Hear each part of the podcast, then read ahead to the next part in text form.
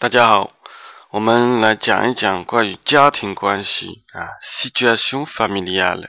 我们看一看，我们有的人是离婚啦，有小孩啦，等等，应该怎么讲？OK，比如说，il est marié et a deux enfants。il est marié et a deux enfants。il est célibataire。il est marié。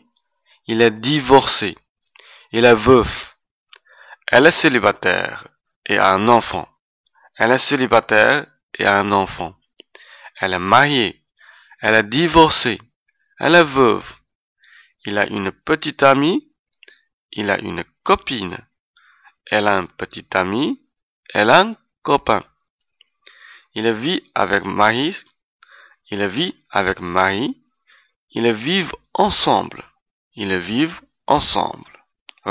那么大家现在知道怎么样讲这个家庭的一种关系了吗？